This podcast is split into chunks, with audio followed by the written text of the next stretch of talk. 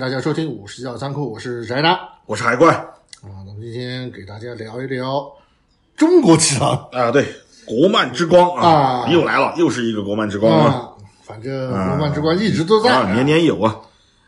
呃，我不知道今年什么情况啊，嗯。反正一开年两个王炸啊，一个是我刚看完的呃《学猫》啊，《学猫二》，另外一个就是这个上海美术电影制片厂那他来了，啊，终于来了，终于回来了，啊！联合这个哔哩哔哩啊、B 站一起制作的网络原创动画作品，这个《中国奇谭》。呃，严格来说，《中国奇谭》其实和这个《爱死机》这个很像啊，很像，它都属于那种短片独立单元剧啊，这短片集啊，一个短片集式的这个作品。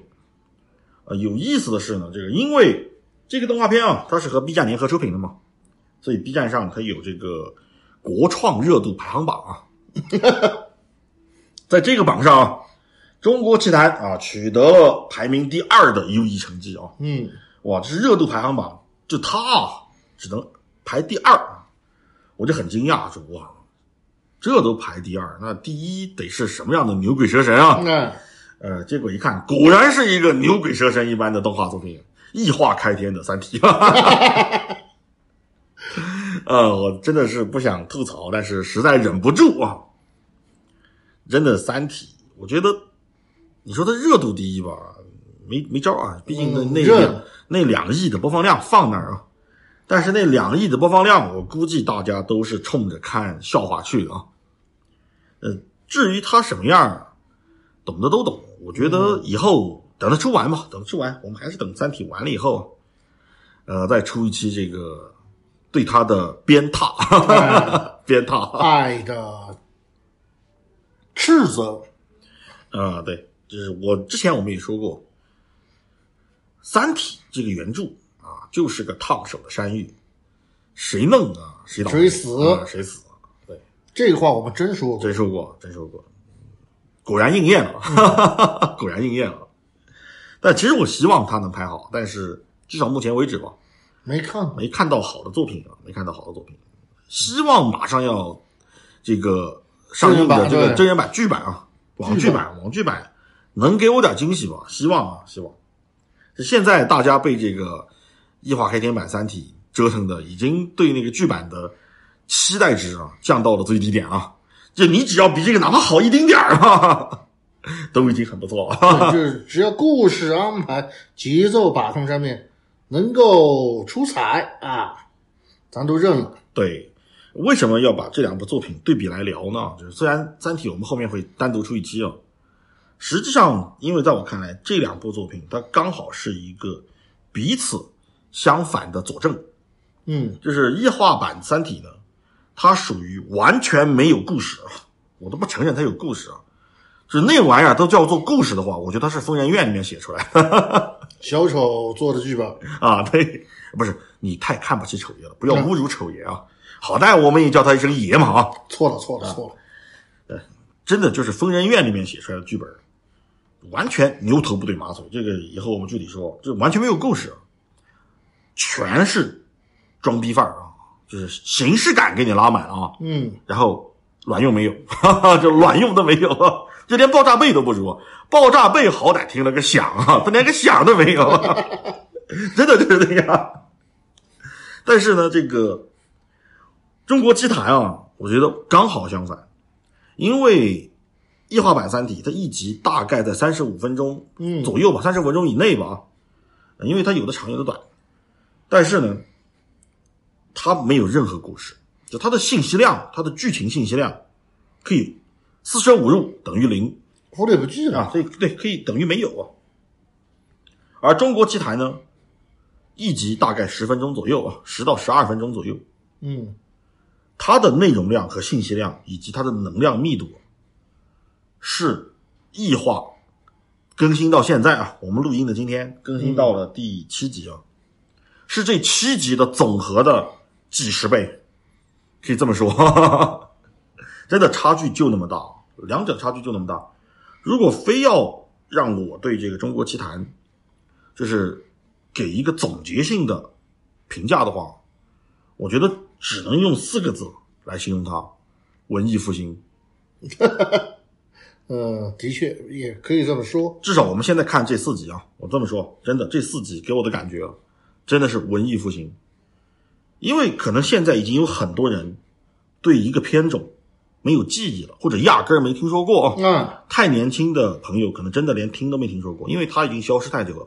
它大概九十年代以后，基本上就逐渐从我们视野中淡淡出了，甚至于都没有媒体，都没有人去谈论这个事儿。可能业内的人啊，圈内的人啊，就是比如说动画圈内的人，或者是影视创作圈内的人，还会去谈论这个话题。但是对于普通观众、大众而言，已经消失了。是什么呢？艺术片，或者说艺术动画片，动画艺术片啊。动画艺术片，对，就艺术片这个东西已经消失了。我们比较津津乐道的，比如说以往的我们动画片，其实都可以归类到动画艺术片，就是老的这个呃上上海上美啊，上美做这一批，比如说像什么小蝌蚪找妈妈啊这些，嗯包括骑驴啊就，以后有机会我们给大家聊一聊这些老动画。就是我们聊到这个中国，就是我们这个动画编年史，聊到国产动画那个章节的时候，一定会聊这些啊一。定会聊这对，个，真的一定会聊到这些。因为太美轮啊，美轮美奂，它的制作这些真的是给咱们中国当时呃争了一争了一块脸。啊，对，就是它的制作，就什么叫做动画艺术？当时的作品是纯粹的动画艺术，以至于宫崎骏是怀揣着朝圣一般的 心情啊，在那个年代，就是中日建交如此困难的那个年代啊，嗯，来到中国，来到上影去取经啊，结果他很失望。当然，这些故事我们聊到宫崎骏的时候再聊，呃，这里就不再展开。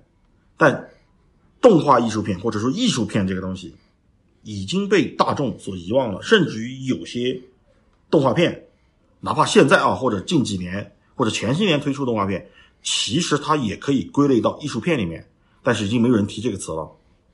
尤其是一些比如说像获奥斯卡、奥斯卡奖的一些动画短片，嗯，他们的艺术性就非常强。其实严格来说，这些动画短片就应该被分类到艺术片里面，就它可能很抽象，形式感也很强，故事很晦涩啊，但是它的表现手法、它的画面、它的内容充满艺术性，就从它的故事到它的画面到它的这个制作都是充满艺术性的。这技术，动画技术是很适合用来干这个事儿的，但是在国内，除了七八十年代那一波啊，那一波匠人，对匠人做完以后，进入到我们现在所说的市场经济时代啊，嗯，艺术片就销声匿迹了，瞬间销声匿迹，而且是啊充斥的全都是，我就觉得你说的是商业片，那是在侮辱商业这两个字，因为它不商业啊。赚不到钱，啊，对关键就是这这个，对，真的，我我不想用一些太去呃伤害到一些人的词啊，就反正大家懂的都懂啊，就那是不说了啊，没办法。这个你说它是商业片吧，像因为它不商业。像雷锋的故事，你说他对，他就是骗钱，说实话啊，但是我不太想说这个话题啊，真的，对我真的不太想说，因为我觉得说的是在侮辱我们的节目，真的就跳过啊。跳过了，跳过了，对，所以直到这部《中国奇谭》，就为什么它推出以后，因为它一开始只推出了两集啊，就已经火爆全网了，就所有的自媒体、所有的相关从业者都在谈论它，所所有的人都在谈论这个作品，就是这个原因啊。甚至有人把它比作中国的 S 机什么的，我觉得它就是一个真的文艺复兴式的，在创作者们重新去审视动画片这个载体，它应该怎样去表达，应该写一个怎样的故事啊，应该用什么样的画面表现力，嗯，最后去呈现它，就整个对于动画产业的一个自我反省啊，甚至于你可以把它说成一个一份检讨，哈哈，这是从业者的一份检讨，哈 哈真的，他在我看来绝对是今年开年啊给我的一个巨大的惊喜，所以我们忍不住，虽然我一直说我不想在一个作品没有完结之前去聊它，但是我真的忍不住了他忍不住了。反正我啊，对。现在因为看到第四集嘛，对，就是我们俩今天录节目是前几个小时啊，第四集刚好更新完啊。我看了那个，反正也就感觉怎么说呢？我也是暗自担心后面 真的会不会发。呃，不过应该不会。其实这么说吧，就是他这四集，我可以这么说，嗯没有任何一集让我失望，甚至于是惊喜大过失望的。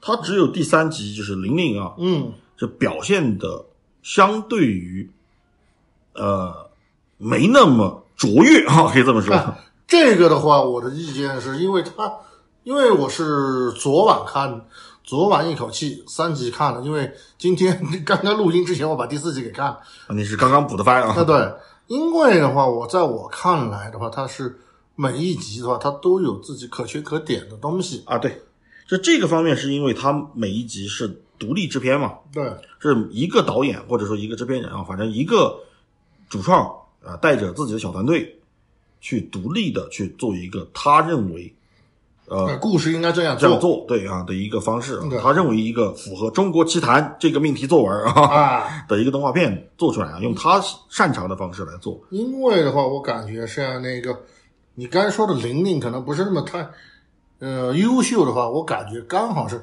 玲玲，她其实是在炫技。第一集的话就是那种纯粹的动画片啊，对，然后第二集的，它的风格的话是那种水墨画对，偏水墨啊，呃，虽然我看了下来的话，有一点心理阴影，毕竟那福利长得也忒可怕 呃，不是有家长已经投诉了吗？啊！就说他们家小孩被吓哭了。我就是那小孩。然后呢，到第三集的话，它刚好从那儿从第二集的那种氛围直接跳出来。啊，对，这是跳三 D 动画嘛，3D 动画对，三 D 嘛，虽然那个人物的建模的话，有一点那种啊，反正也是两个眼珠直接分开的那种，对焦对不上的那种感觉。啊，对，但是呢，我感觉的话，就是至少在三 D 动画这方面的话呢，我们还是有一部分人啊追得上来。他呢，故事很老套啊，但是呢，可能是因为炫技的方面的话呢，就故事节奏把握的不是那么太好。啊，其实我觉得还行，我反而觉得还行啊。嗯，就是它是属于那个故事非很老套，但是呢，呃，从情节设计来说呢，反而有很多可圈可点的地方。就它情节至少让你能够持续的接受对对对它下一步要故事的发展啊，保持一个呃期待啊，就这一点我觉得做的没错。所以为什么我说它是相对于其他来说，但是这个是呃怎么说呢？就是吹毛求疵的一种一种评价啊，因为他们我觉得这四集都很优秀。而至于今天啊，就是刚刚我们几个小时前我们俩才看的，嗯，的那一集，就乡村巴士带走了王孩儿和神仙啊这一集。其实这一集从它的呃片花，就是它的预告，上周预告推出的时候，我就对它充满了期待啊。为什么我说它是文艺复兴？其实大部分也是因为这一集啊。我们做动画的、做动漫的，或者是整个影视工业的，其实都知道一件事儿，就是什么？就是如果让爽爷来聊这期啊，他真的不出来，他聊这期，他可能骂的比我还凶哦。我替他说完这些话啊，因为大家都知道一件事儿啊，就是新中国之后啊，不准成精。哎，这部片儿他就给你来了一堆神仙妖怪啊，你要什么啊样的？对，什么款的都有啊，小到只有这个小指头啊、小拇指那么大的啊，那些啊，这大到两个求子神仙啊，就是这个他们村口供的那个土地公、土地婆啊，哎对，那俩啊只要是土地公、土地婆忒满了，啥事都管，求子也管。啊，对对对，啊，片儿警，片儿神啊啊，片片儿神儿神啊，片儿神啊，什么都管啊，呃，这个辖区就给他们管啊。但这部影片就是一开始我看他的时候，我觉得这导演、这创作团队啊，嗯，胆儿忒肥了啊，这这都敢整啊，这都敢啊，可以啊，英雄啊英雄！对我第一个感觉这个英雄啊，英雄。但是当我把这部动画片全部看完以后，我明白了导演想要表达的东西，我也在第一时间对这个导演，就是表达了我觉我觉得我是对他是有尊敬的，嗯，因为他整个动画片，我觉得我看懂啊，给大家分析一下我看的东西啊，因为可能有有人没看啊，嗯，大家因为我们这个呃这期可能会晚一点上，应该该看的都看了，没看的赶快去补。，对，现在先做个剧透警告啊，下以下全是剧透啊，嗯，呃，全是剧透，我们还是建议先去看。或者如果你想看完以后啊，觉得想来听听我们这个解读也可以啊。我觉得我看懂了，他是在给过去的所有神仙妖怪一个体面的离场。就我们以以往说的新中国啊，不能澄清这件事儿，给人所有的感觉好像都是，呃，横扫一切牛鬼蛇神啊，调侃，呃，打破四旧啊，就是是以一种斗地主的心态啊，去面对这些东西。但是这部作品他为什么敢于直接把这些神仙妖怪给放出来呢？其实片子一开始的第一句台词就已经把他整部全片的核心给点破了。嗯，这也是为什么审核能给他审过，能审过。我觉得从这一点也可以看出来，现在我们国家对于文艺作品的审核，这审核这帮人，我甚至可以给他们竖个大拇指，点个赞啊！就他们真的是已经达到了这样的一个程度了。反正我觉得我是充满期待的。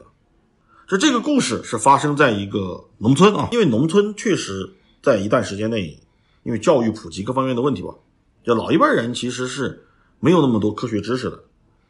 而那个小男孩有一天呢，他就看到了自己有三个影子，就全篇的第一句台词啊，那就是从他说啊，是故事是从我看见了三个影子的那一天开始的啊。对，他就问他妈啊，就是为什么我会有三个影子？人不是应该只有一个影子吗？因为他妈确实也是一个没什么文化的农村妇女，嗯，直接就没有搭理他，就赶紧剥豆，剥完豆就给我睡觉去啊。对，嗯这就是至少我们这个年纪，我们的父母其实小时候也这么敷衍我们啊，说白了就是这样敷衍。你问他我他也不知道我从哪里来啊，啊？对啊，对，他给你编一百个理由啊，啥编一百个理由，直接那滚睡睡觉去。睡觉去 所以他这个主角的母亲也是这样去对待他的啊。但是这个事儿就一直埋在他的心里啊，小孩嘛，他说他童年的事儿，就那个时候他应该刚刚开始上小学啊。他童年事儿就说他们村里通了巴士，通了公交啊。那么同时呢，他们村里呢还有一个叫王孩儿啊，这王孩儿本名叫什么已经没人记得了。没没人记得？对，，但是老人都说他曾经掉过他们山山洞，就他们村口有个山洞，嗯，掉进去以后就被里面的妖怪给吓傻了啊！就每天呢就在巴士，就站在巴士站那儿啊，就公交车站那儿抖啊抖啊抖啊，就是在抖抽抽啊抽抽，嗯，然后呢他也不上车啊，车来了他也不上车，并且啊这个小孩就不断的看到一些呃妖怪啊，就是他爷爷比如说做饭啊什么的，嗯。就是看到有两个青面獠牙的恶鬼啊小鬼啊小鬼小鬼的形啊，象，那对小鬼形象啊，在帮他爷爷啊搭把手啊，递菜刀啊什么的啊，递个碗盆过来啊。递碗递菜啊，对呀，送饭啊啊，而且关键是他爷爷看不见，啊，对，而且他爷爷看不见就算了，他爷爷还习以为常啊，就觉得就应该这样啊。嗯，故事就这样很平淡啊，很平淡就讲了，包括他的影子在半夜有两个影子跑了，然后他醒过来打开灯一看，我只有一个影子了。嗯那个其实是他做梦，可能是他做梦小孩嘛，嗯，因为有这个呃不理解的事情啊，就开始做梦了，就做一些稀奇古怪的梦。然后完了以后呢，一开灯发现只有一个影子，但是我们都知道，就是他一开始有三个影子，是因为那个地方有三个灯嘛。那对，那个镜头已经给到你了嘛，对吧？一个灯是他们老家啊，就他们家屋子，农村这种平房嘛，是房门前有一盏灯。对，那个第二对第二个灯呢是从屋子里射出来的灯嘛。第三个呢是路对面，就是他们家门路灯，路灯啊，所以有三盏灯就有三个影子。但是呢，农村人不知道这个事儿啊，就是他们的父母没有像这样去教育他的孩子啊，就编一些鬼狐仙怪啊或者什么的啊，小孩就瞎想了，或者小孩自己瞎想瞎猜。而这个呃，他最后呢打开那个房灯啊，对吧？打开台灯的时候，晚上睡不着觉，吓自己吓唬自己嘛，可能做噩梦啊，梦见自己两个影子跑了啊。真跑了，真跑了，因为动画片里面真就这么画的，两个影子真跑了，开开房门啊，还打开门就跑了还带着狗，啊！对，因为他他他们家狗子死了嘛，狗病死了嘛，狗病死了，然后那个狗相当于是狗的魂啊，应该说是魂啊，就跑了。还有那些什么青面獠牙的小鬼啊，还有这个土地神啊，土地神，他们都去哪儿了呢？大清早啊，凌晨四五点钟，全部都站在公交车站那儿等公交车等公交车。等公交车来了，你仔细看那个画面，司机其实也不是个人，也是个精啊，是什么动物变的精？有点像蛤蟆精之类的，也是个动物变的精啊。再加上那个王孩儿，就是被怪物吓傻的王孩儿也走了，搭上车都走了。他们走了以后呢，啊，这个村子就恢复正常了。就以往呢，啊，还有很多这个人呢会在这个土地公、土地婆那儿去求子嘛，也没有了，大家都只是用砖头搭了一个新的小庙一样的啊，神龛啊，准确准确的说，其实就是个小神龛啊，就他们在那修神龛嘛，就给土地公、土地婆修了个新的神龛啊，是过年了嘛，也要啊对修修一修缮一神下，修，缮一下啊。但是按照他们的老的这种习习俗啊，对习俗，嗯结果是坏了，坏事儿了。，对，就是你把他那个庙拆的时候，因为你修你要先拆旧的那个嘛，嗯，你要给这个雕像啊，这么说，准确说是雕像。神像上面盖块布，神像盖块布啊，然后遮住他们的眼睛。对，就是让他不知道啊，我我把你庙拆了啊，呃，那这样呢，就是神就会留下来啊。如果庙拆了以后呢，是因为神仙看到自己的庙被拆了，啊，就生气啊，他就只能走了。走了啊。就是但既然此处不留神啊，自有留神处啊，就走了。嗯说白了，这这这就是后来为什么呃土地公土地婆啊，他也会上巴士的原因啊。但其实这个故事讲完之后，我觉得这就是什么？就是科学在逐渐的在农村普及，然后呢，这些玄学的东西啊，玄学这些神话妖怪，逐渐逐渐的就真的从我们生活当中远去了。淡出了，对，淡出了啊，就他们离开了我们的生活。我觉得就是作者这样的一种表达方式，是给到这些曾经影响了我们可能几千年的文化啊，一种体面的退场。嗯因为它里面很多次的表现了一个什么东西呢？小学，因为年轻的一代在学校里接受了现代的知识，所以他们知道为什么人有三个影子，他就不会去认为自己的影子跑路了。他也知道山洞里面没有妖怪，对吧？对那个王孩可能就是单纯的磕了脑袋了，磕傻了。就他知道这些事情以后，甚至于他们也知道啊，就是我对着一个石像磕头啊烧香，没用。呃，和我怀不怀孩子其实没有直接的关系啊。对，怀不怀孩子，还是要看看隔壁有没有有没有老娃。对，但是呢，对这个你这个车开的我猝不及防啊，排水沟漂移啊，你这个是啊。这但是呢，呃，我们不能因此就把曾经的文化贬得一无是处。对，他们陪伴了我们几千年，他们应该有一个体面的离开的方式和一个归宿，就去到他们应该去的地方。就我觉得这个导演这这帮主创用这样一种方式去表达这样一个主题，并且最后审核通过。这个应该通过的。对，这个就这件事儿，我觉得它已经超出了一部动画片的意义。它是行为艺术，你知道吗？为什么我说文艺复兴？艺术，真的，对的。这这个行为本身，它就已经足够文艺了。我觉得，真的，这就是为什么我觉得我看到现在至少这四集啊，没有一集让我失望。包括像玲玲啊，就玲玲她是在探讨一个怎么说呢？动画商业和文学表达嗯，应该拿捏的那个中间点啊。虽然它可能故事比较直白，对吧？很直白，啊，很直白对人与自然嘛，就是人人动物。对人和自然的冲突，就是人我要去呃获取更好的生存环境，势必我就会挤压野生动物的生存环境。就是人和动物如何变得不两立，但另外一方面，人和动物其实可以共存。这作者想表达这个嘛，嗯，啊，最后因为那个玲玲长大变成狼，没有伤害过他的那个小男孩，他也没有咬他嘛。没咬啊。对，没咬，最后他们俩相见了嘛，啊，虽然隔着条河，对吧？这就是什么？这就是边界，其实它都有寓意啊。那条河就是河的这边是人类的世界，河的那边是动物的世界。就他想表达的什么？不是 How dare you 啊，他想表达的是，对于动物最好的、最尊敬他们的方式就是什么呢？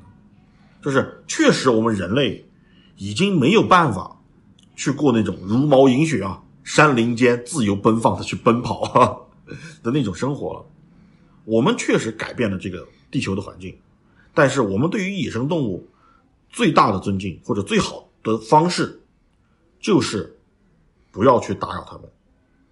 你在你的世界里面自由自在的生活，我在我的世界里面过我应该过的日子。对，我们互不侵犯，这个才是我觉得他想表达的东西，就是而不是什么啊，我 how dare you 啊，就是我或者说是我花是大力气啊，花天价的资源去救一只海龟什么的，然后把自己感动的啊稀里哗啦的，不是那样，不是那样，不是去侵犯他们，也不是把它抓过来当宠物啊，不是的。就是你过你的，我过我的，我们边界分明。你有你的生活，我有我的生活。我不去评价你，你也不来骚扰我。那对，你也别来打扰我。对，这就是一种我觉得编剧他想要表达的呃意思意图啊，可以这么说意图。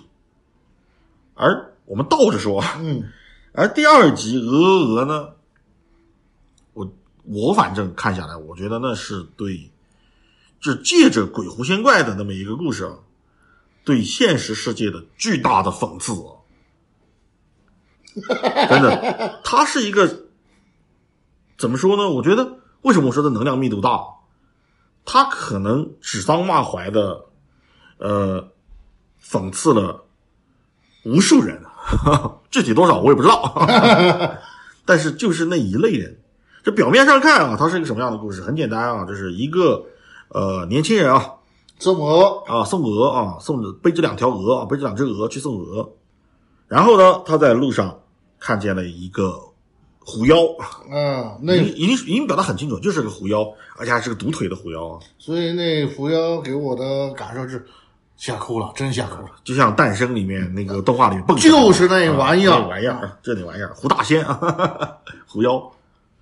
然后呢，这个狐妖就不由分说啊，钻进了他的这个。背篓里面，就说啊，你带我去那座山头，那山头哦，我住那山头，而且你看那个山头特别眼熟啊，对吧？呃，某岛国的名山啊，特别眼熟那山头，反正我觉得特眼熟，一看就是火山那样嘛。呃，去了以后呢，啊，这个狐仙儿啊，这狐妖就说，呃，谢谢你带我过来啊，嗯，为了款待你呢，啊，我请你喝酒啊，我们小酌一杯再走啊。不来也不容易啊，反正你也没鹅了啊。对，鹅我也吃了啊，当下酒菜吃了。你要怎样啊？那我补偿你一下，补偿你一下。人家还是比较讲道理的啊，嗯，还是比较讲道理的啊。第一杯酒下肚呢，哇，那个年轻人就觉得晕晕乎乎的啊，脑袋也大了啊，然后呢，唰就飞升了啊，舌头也不利索了啊，然后就好像是一览众山小的这感觉啊。然后那个这个时候啊，狐妖就说了啊。我还想再喝一杯，但是呢，有点累了。把我的这个相好啊，一个老相好，意中人，意中人啊，叫出来，来给我斟酒啊，来陪我们一起作陪啊，对吧？就是作陪，说白了就是作陪啊。我们俩大老爷们儿啊，光喝没意思，没意思啊，没意思，来点刺激的，哈 哈就来了，真刺激。然后就张嘴就把那个一个兔子啊，一个兔仙啊，兔妖啊，吐出来了，吐出来了一个兔妖，兔子出来以后。就服侍这个呃狐狸喝酒，两杯酒下肚，狐狸就醉了，说我要去睡了啊，你们俩继续啊，我去睡了。你以为会发生点什么对吧？这个呃未成年人不能看的东西啊，没有。这个兔子呢，一看狐要睡了，就跟这个小哥说：“说我其实还有一个意中人啊，他不是我的意中人，我有一个意中人，对我今天想和他相会，你不要说，对你帮我把下风啊，你帮我把风，帮我。”藏着这个秘密啊，然后那个兔子呢，一张口啊，吐出一只野猪啊，我也不知道是不是这个第一部那个小野猪啊，啊，吐出个野猪怪啊，野猪呢就被化成人形啊，化成成人形，就和这个兔子就喝酒啊，又喝酒喝酒，结果喝到一半啊，对，那狐狸醒了，狐狸快醒，快醒了，然后兔子一看就慌了，先拿一个围栏遮住，遮住屏风啊，屏风挡住。把屏风挡住了。啊，对，挡住没用啊，但是狐狸还是就睡不踏实啊，啊，然后兔子一看没办法没办法，还是得去伺候这位爷啊，就去了，去了，然后就陪狐狸睡觉，然后你们俩继续继续啊。这时候呢，野猪一看机会来了啊，就跟那小哥说。哇，有一个意中人，对，其实兔子不是我意中人啊，我还有一个意中人，哎，是谁呢？鹅啊，是只鹅啊，一只白天鹅啊，白天鹅，这一张嘴，啪，又吐出一只白天鹅来，妈俄罗斯套娃，啊，白天鹅呢啊，是一个非常清秀的这个呃一个女性啊，就不像兔子那样庸脂俗粉啊，这兔子一看就是那个造型是一个一个庸脂俗粉啊。这就是一个清新脱俗的人，一个女性啊，是化的淡妆，一个是化的浓妆啊，对对对，是我我们的理解就是这样啊，对，这反正我们是直男，理解就就是这样，对。然后野猪呢，就三个人就在那里喝酒啊，结果野猪就喝高了啊，喝高就躺了，就躺下睡了，就睡了。睡了以后呢，哎，就只剩小哥和鹅了啊，嗯，天鹅，天鹅，天鹅，天鹅。啊，小哥呢就对这个天鹅啊产生了一些这个呃不能说的想象。想象啊，反正有一些想象，憧憬啊，憧憬又有了憧憬，年轻人嘛，年轻人啊，可以理解，可以理解。天鹅呢就跟这小哥说啊，说是他不是我的意中人啊，对。我有一个意中人，你能不能带我走啊？小哥正犯难的时候呢，哎，连锁反应来了啊，啊，这是狐狸。啊，醒了，醒了啊，醒了，要醒了，快醒了，反正开始伸懒腰了啊，嗯，快醒了。然后兔子就惊了，兔子惊了以后呢，野猪野猪就惊了啊，野猪惊了以后第一件事张开一个大嘴啊，就把天鹅给吞了，又开始套娃了，张完就开始套娃了。野猪刚吞完呢啊，兔子就把野猪给吞了，然后紧跟着这个狐狸醒过来一看啊，只有兔子一个人对吧？嗯，哎，小哥啊，你也吃够了，喝够了对吧？看，哎，你吃。这顿饭吃的挺开心啊！我这个意中人对吧？我这兔子啊，带你接待工作做的不错啊！啊，狐狸呢啊，一看就把这个兔子也吞进自己肚子里了啊！嗯，就说行，那酒也喝了，饭也吃了啊！嗯，我们就此别过啊！你他娘的还差我两只鹅呢！啊，这顿饭我觉得应该值两只鹅啊，应该值，应该值。没办法，人家不吃了，就说给他面子了啊！对。然后啊，这个狐狸在走之前说了句意味深长的话啊。转过来那啊表情那神那神情，完全他知道这发生了什么事儿啊！对，揣着明白装糊涂啊！嗯，因为他说了一句：“你刚才丢了三只鹅，啊，一只我吃的，不是两只我吃的，两只我吃的，另外一只是你猪吃的啊，猪猪猪吃的。呃，这个动画为什么我说它讽刺了那么多呢？我们重新捋啊，嗯，捋一遍，用我的理解来捋一遍。小哥呢啊，其实就是个大学刚毕业大学生啊。那两只鹅是什么呢？你可以把它理解为任何东西，可以是他的父母，背井离乡嘛，对吧？可以是他的父母，可以是他同学啊，可以是他同伴，可以是任何东西啊。啊，那个狐狸是什么呢？说实话，大忽悠、神棍啊，说好听一点，用现在的话说，创业家。嗯，所以那个。狐狸遇上小哥之后就说：“你跟着我干啊，我们俩去那个地方，达成我的人生梦想啊！I have a dream 啊，达成我们的人生梦想。对啊，对我们的，对对对对对对，你说的对啊，我们的人生梦想。但是呢，你得背我去啊，活儿你干，鹅我来吃啊。好，那去到山上以后呢，哎，老板嘛，对吧？第一件事什么呢？PUA 嘛。”就开始谈梦想了，谈理想啊，说白放彩虹屁嘛，就把小哥当孔明灯吹。所以为什么动画里会有一个镜头，就是小哥脑袋越来越大，对吧？就飘起来了嘛，就把你吹飘了嘛。嗯，以后你就是创始人，给你百分之十的股份啊，怎么怎么样就来了啊。以后你就是这个业界的领袖啊，所以后面才有一览众山小啊，那感觉就是你就是这个行业的巨头了啊，怎么怎么地啊，就来了。好，然后完了以后呢？这些老板嘛，啊，谁没两个小蜜呀，对吧？谁没两个这个意中人啊？就把意中人叫出来了。你看，接待一下啊，接待一下啊。小蜜呢啊，谁没有两个司机嘛，对吧？没有司机有园丁嘛，啊，所以呢，猪就来了啊。那猪外面呢，谁不包养两个小的嘛？猪呢，拱两个白菜嘛，对吧？大学生嘛，猪呢也要跟上时代，去学一学英语。对，为什么那是个猪啊？拱白菜嘛，嗯，对吧？要拱两个城里的大学生嘛，白天鹅嘛，要拱两个，对吧？哎，这个暗语真的，我觉得太棒了。这我所以我说嘛，骂了很多人嘛，指桑骂槐的，对吧？讽刺了很多人嘛。为什么他是个猪的形象啊？不就不就是对吧？某些某些啊，我们就不提名字了，某些嘛。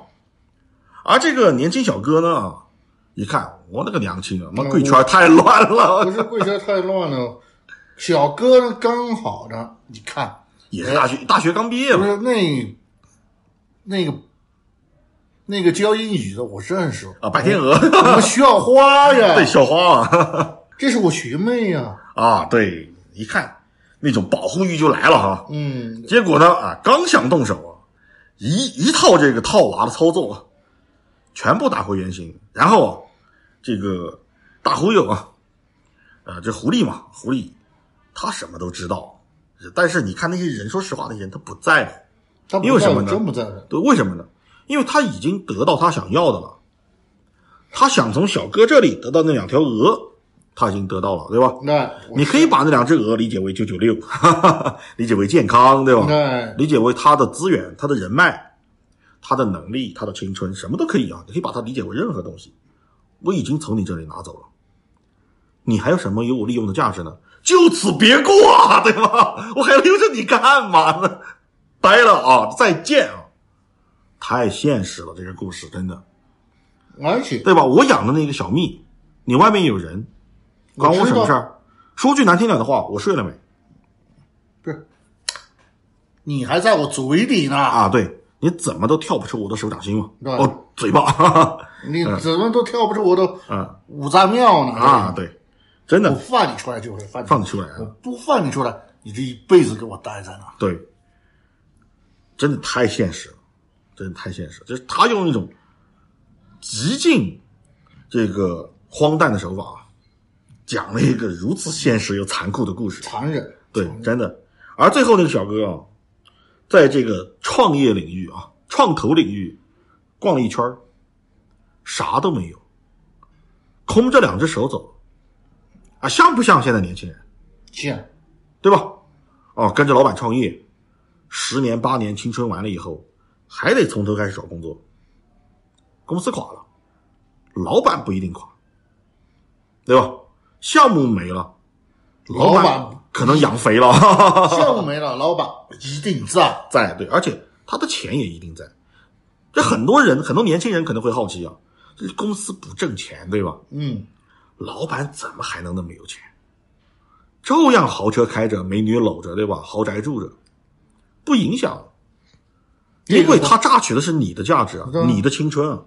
这和你，这和他有没有钱没任何关系。对，所以这个动画真的，我看完之后，这太棒了。但是即便如此啊，它和第一集比起来，我觉得还差那么一点。就如果非要给这四集啊，啊，就是呃排个第一出来。虽然我们经常说文无第一啊，但是我最喜欢的还是第一集啊，《小妖怪的夏天》啊。小妖怪的夏天的确太棒了。就我觉得这是一个我们中国动画领域渴求已久的作品。因为什么呢？因为鹅鹅呢，它有太多的现实讽刺和残酷的地方。而且那俩那几主意啊，套娃，那四个套娃，太可怕了，真的，嗯，我都不知道我当时是是用什么心情坚持看下来的。呃，对，就是他还有一些这个，就是可能对社会的不公，或者是对社会一些现象更多的批判啊。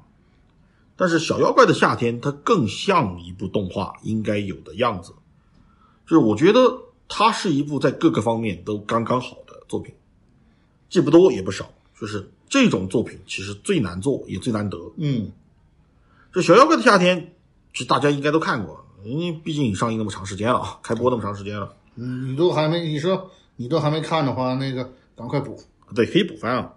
这讲的就是一个猪妖，这唐僧呃西天取经，嗯，路上一个无名的妖怪啊，这甚至都没有进入那多少回啊，反正不管他多少回吧，都没有加入进去啊。反正很自大，沾着嘴就要去去吃唐僧肉啊对你你谁啊、你？对，然后呢还整了一大堆什么机关暗器，整的保密工作，对吧？然后旁边那个乌鸦精啊，也是小妖怪啊，就是小妖怪下其实讲两个小妖怪，一个是野猪精啊，一个是乌鸦精啊，主角是野猪精啊。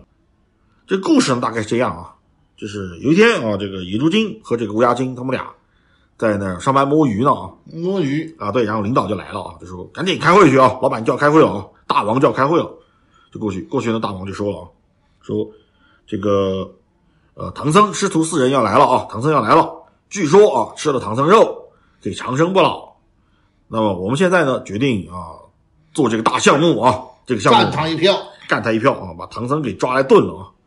炖了以后呢，呃，这个有功之臣呢啊，对吧？功劳最大的那个啊，可以分一口唐僧肉，也就是说，说白了就可以呃长生不老。咱说直接一点，财富自由，就这个意思啊。这老板给你吹牛逼，我们现在有个大项目啊，谁做的最好啊？分红啊，对吧？我给你多少多少股份啊，财富自由啊，干得好的人跟跟着我干啊，财富自由。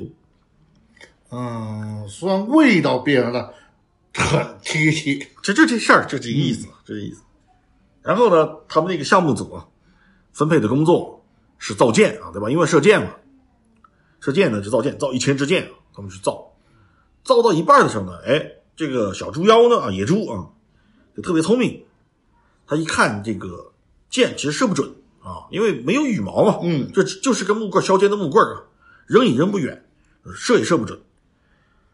这时候他就从这个乌鸦精身上啊，蹬了根这个羽毛毛下来啊，就插在箭杆上面。哎，这有毛以后它就稳定了，就射得准，威力也大又准啊，射得又远，而且威力也大。他就把那个乌鸦毛给薅完了，就把那乌鸦给薅秃了。他们这个部门呢啊，部门领导啊，部门经理是只雄精啊，嗯，很高壮的雄精，还是个独眼雄精啊，我没记错的话。一看就检查他们的工作，嗯，做的都很不错，很不错。嗯，到小猪那儿一看，你这个位置为什么上面有羽毛啊？然后小猪就说啊，说我发现有了羽毛以后啊，箭射的又远又准啊。熊一看你在教我做事情，哈哈哈哈这很职满满的职场风嘛。说完就把那个羽毛箭给掰了，你做的箭不符合规范，重新做。啊、小猪没办法，就重新做嘛。做完以后，他们俩就被受就挨受连累，就被挨罚了嘛。嗯，罚干什么呢？洗锅。洗锅啊，因为要炖唐僧嘛。嗯炖唐僧洗锅，他们俩就在拿抹布在那抹抹锅，哗抹锅。说白了就是 A 计划啊，就是第一个计划要炖唐僧肉啊，项目的第一一点零版本啊，要炖唐僧肉。炖炖的时候呢，呃，这个乌鸦他们俩在擦，然后熊就过来检查工作了嘛，领导啊，嗯，一看你们擦了一整天啊。怎么还没擦干净？怎么还没擦干净？这乌鸦就说了，说这锅千年老锅啊，上面的油实在太厚了，从来没洗过，真擦不干净啊。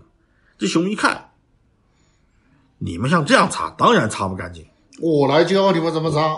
得找个钢丝球的。左右一看，这猪身上猪鬃特别棒，一把把小猪拽起来，按着他的背就往锅上擦，就拿他当当钢丝球使啊。看到没有，这样才擦的干净。啊，对，然后就擦，就把另外一个妖精给叫来了，让他拿着猪 去擦锅啊。结果擦了一天，那猪毛也秃完了，这乌鸦先秃，秃完以后，这个野猪秃啊，野猪秃完了以后，锅也擦干净了。结果到了晚上啊，熊过来了，说老板改，哦不是大王改主意了，嗯，呃，不炖了，改烧烤。你把锅擦干净了，不炖了，太像了，像像极了这个大部分人对于这个企业的认知。啊。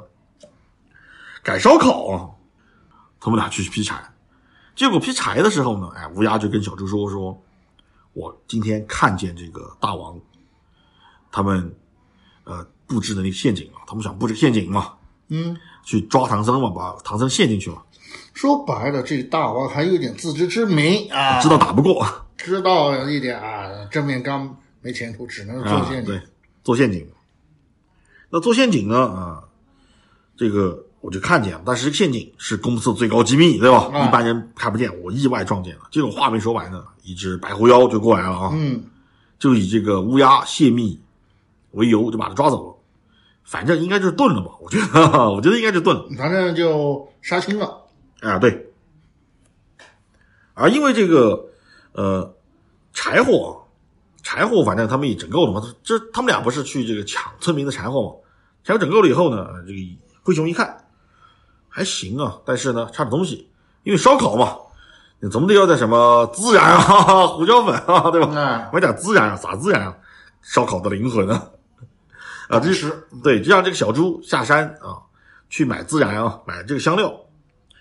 小猪下山以后呢，就顺道就回了一趟他们家啊，回到回到娘家，看了自己的父母啊，就没有父亲，只有母亲啊，母亲，啊，只有母亲，只有母亲，还有几个兄弟。还有几个兄弟，好像是三个还是四个，三猪啊，小猪呃这几个弟弟，他买了孜然，还买了点点包包子包子关键是这个，包子嘛，还挺孝顺啊，嗯，挺孝顺，就买给他老妈嘛啊，工作有钱了啊，挣，嗯，有钱了，然后补贴家用啊。孝敬您的，这是啊，对，呃，结果呢，他就跟他妈说，他妈说，我不想跟着大王干了啊，这这公司不太好啊，说白了就是，我不想跟着大王干了，我天天九九六，嗯零零七动不动就，然后主管又来压榨我，他妈一看就是，你看你在外面累的啊，嗯，毛都秃秃了。秃了啊，对吧？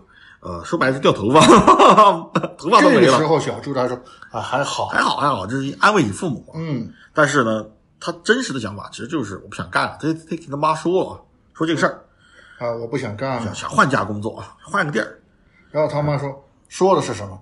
你好不容易从咱这农村出去的猪啊，啊，对，还没拱白菜呢就不想干了，对吧？你最少给白菜拱了。啊，对，你在你在谈梦想这个事儿，对吧？呃，但是小猪呢，他就想的是什么？这破公司，对吧？天天九九六啊，就动不动零零七啊，然后主管是个二逼，哈哈。呃，那个熊，那个白二傻子，天天只知道压榨我，你看把我毛都拿去刮完了，呃，然后还不给我肉吃，怎么怎么样？反正就是一个不好的公司嘛。但是呢，话到嘴边说不出口，对吧？嗯，对，他老妈跟他说这些了，那怎么办？凉拌，没办法，接着干，接着干。接着干，还是回去了。这第二天啊，就是根据他们的情报啊，嗯，狮头四人就要来了啊。他们呢负责拿着那些没有羽毛的剑，负责埋伏嘛。嗯，这小猪一看就知道，这怎么打对吧？打不过啊这个。其实小猪这动画里面的话，他小猪他是在显示，显回显示他在集市上面跟那些人，人啊，就问过这个孙悟空啊是个什么样的人啊？但是问唐僧是什么样的什么样的，人？对，人家就是好人啊。好人啊，对吧？孙悟空多牛逼啊，齐天大圣啊，对吧？就说这些话嘛，，这个他就觉得嘛，真可能打不过，要不开溜吧，哈哈哈哈要不我投了，啊，认个怂啊，呃，他就去说说跟他老大是说，我上厕所啊，尿遁，上厕所老大去，快赶紧快快快，整完赶紧回来啊，嗯，关键时刻你给我拉稀啊，那种感觉，就去了，去了以后，哎，他正在那儿撒尿啊，远远的就看见这个师徒四人就来了啊，那种夕阳的光辉啊，打过来四个剪影，金光闪闪的剪影就来了。这个时候，他就真的就回忆起了曾经他问过的那些话嘛，啊，就是这个他不是去买包子买孜然嘛，嗯，人家都说说唐僧是好人嘛，哎，好人啊，可惜有死网喽。啊，那这个时候他就良心发现了，说白了就是下了一个决心，下了决心，就背叛了自己的大王，说白了背叛了公司啊，把公司的黑料给爆出来了，爆黑幕了，哎爆内幕了，就说这个不要前往前走啊，前面有陷阱。不要去前面有陷阱啊，，对，让他们不要走这条路就一边一边叫着一边就这样孙悟空冲了出去，啊，对，结果呢，猴子一看啊，跳起来一棍子就把他给抡了，抡完以后啊，还踩着他的尸体啊，跨过他的尸体没踩啊，跨过他的尸体。就说哎一个一个无名的小妖精啊，不用管啊。这唐僧问你打了个什么玩意儿啊？一个小妖怪啊，不用管啊，不不足轻重啊，就去了。去了以后呢，果不其然啊，什么陷阱啊，什么乱七八糟的，没用。卵用都没有。然后他们那个 悟空还嘲笑他们说：“什么破玩意儿，这这也配成妖怪啊？还敢来埋伏我？我都没出手啊！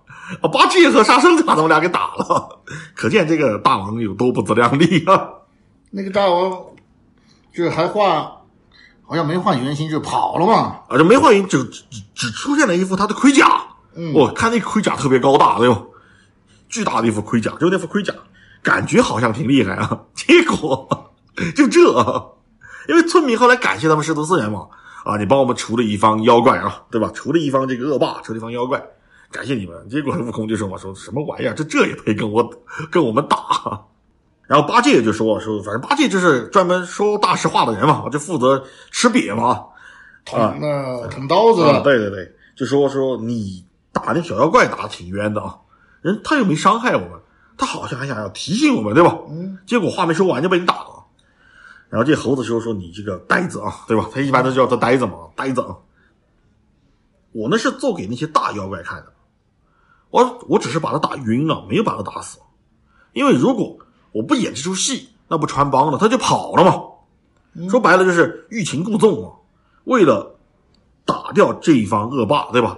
打掉这个黑心企业，我叫钓鱼执法，就不能露馅儿太早，一定要人赃并获，对吧？嗯，我才能给你判个对吧？无期死缓什么的，啊，才能给你判刑嘛。所以就演了这么一出戏，最后啊，小妖怪醒过来，啊，悟空还挺好心啊，拔了三根毛给他，说这是三根救命毫毛啊，你拿以后呢啊，你拿着可以保命啊。什么事儿呢？可以保你一条命。啊，对，就这样的一个结尾，我觉得就更动画，可以这么说，更符合动画应该有的结尾。是更升华。，对，就不要那么的反社会，就那么的怨念那么重。就我觉得现在的人，可能是因为过去几年吧，确实大家日子都不好过，难熬。对难熬，所以对整个现状就有很大的怨气啊，就戾气特别重。我觉得现在的人啊，嗯戾气都特别重，一点就着，而且总是喜欢抱怨这个抱怨那个啊，就抱怨社会不公，抱怨世道不好啊，嗯，就不像那么前些年啊，经济那么繁荣，然后一发展那么快啊，这几年只会前几年也会也抱怨是啊，为啥我抓不住机会？现在是啊为啥没有机会给我抓？对，就这样，基本上都有，反正都有抱怨。但是我觉得这部影片好就好在，他用一种最朴实的方式表达了一个最朴素的价值观，就他也老套这个结局，对，就是什么好人有好报嘛。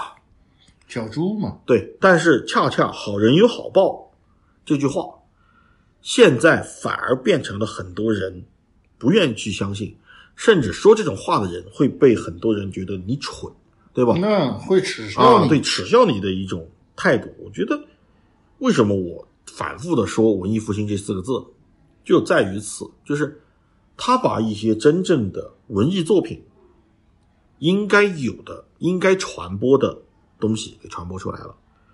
我觉得就这样一部短片，它比太多那种像什么所谓《小时代》也好，乱七八糟的那些不断的对不断的去无痛呻吟啊，不断的去呃灌输各种物质欲望啊，然后贪婪的消费主义啊，去灌输那些的影片或者是作品要好得多。的确，对，而且现在我觉得现在的年轻人也在不断的自省，虽然有的时候用力会过猛，比如说所谓的躺平，对吧？嗯，但是那个，我觉得我们还是要更客观、理性和包容的去对待这东西。就任何思潮它出现的时候，都容易会出现一些极端情况啊。嗯，就是人们在往前进的道路上，任何一种思潮或者任何一种方向，都是不断矫正的结果。它总有可能往左一点，往右一点，对吧？嗯，不断最后走到一个刚刚好的正轨上。